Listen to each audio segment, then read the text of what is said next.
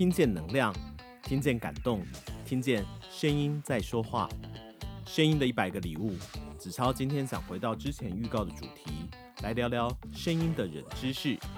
今天要跟你分享的冷知识，有些你可能听过，有些则可能是拜官野史。但更多的是，我想分享给你这些冷知识，让我自己觉得很开心。在收集的过程当中，我也觉得，哎，怎么那么有趣？也希望你能够从中获得一些什么。嗨，你今天过得好吗？我是纸超。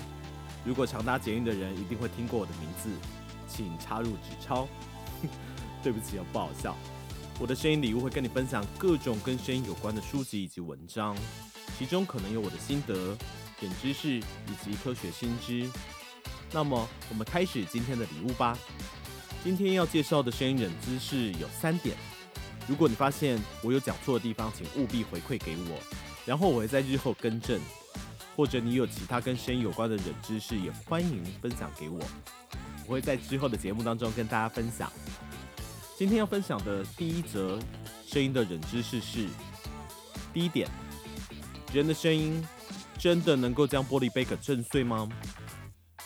我们经常在一些电视剧、电影，甚至漫画当中，可以看到一些女高音受到惊吓的时候，她们放声尖叫，然后把玻璃杯甚至是玻璃窗给震破的画面。我们会认为这只是电视、电影当中的夸张表现手法。然而在现实中，人的声音到底有没有可能把玻璃给震破？事实上，这需要你的音量具有相当大的强度，还有发出声音时震动的频率刚好能够跟玻璃共振。才有办法达到。理论上，如果声音达到一定的振动频率分贝，是可以将玻璃杯给震破的。之前有个实际的实验，测试者挑战发出声音，把十二个酒杯给震破，结果他成功的震破了一个。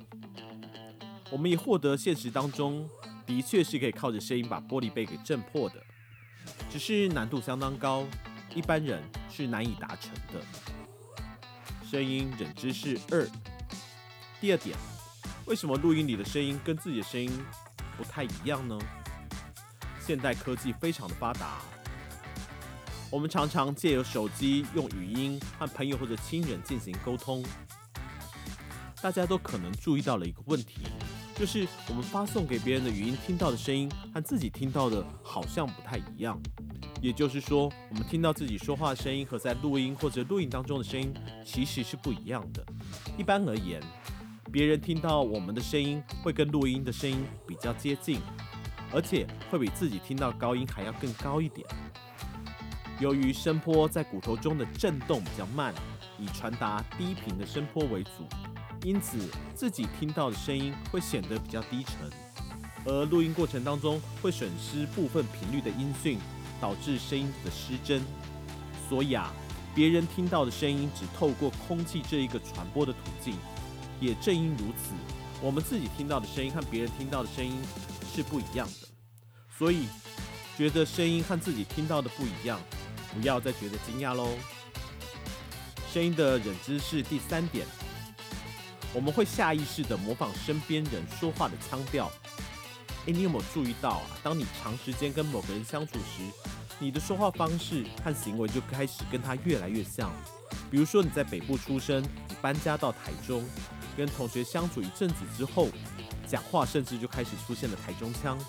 甚至美国人也一样，在北方生活久了，南移之后又开始产生了一些南方的口音。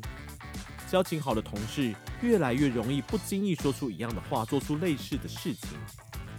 我们一直在模仿身边的人，导致自己习惯动作不断的在演变，而且细微到连自己都没有注意到。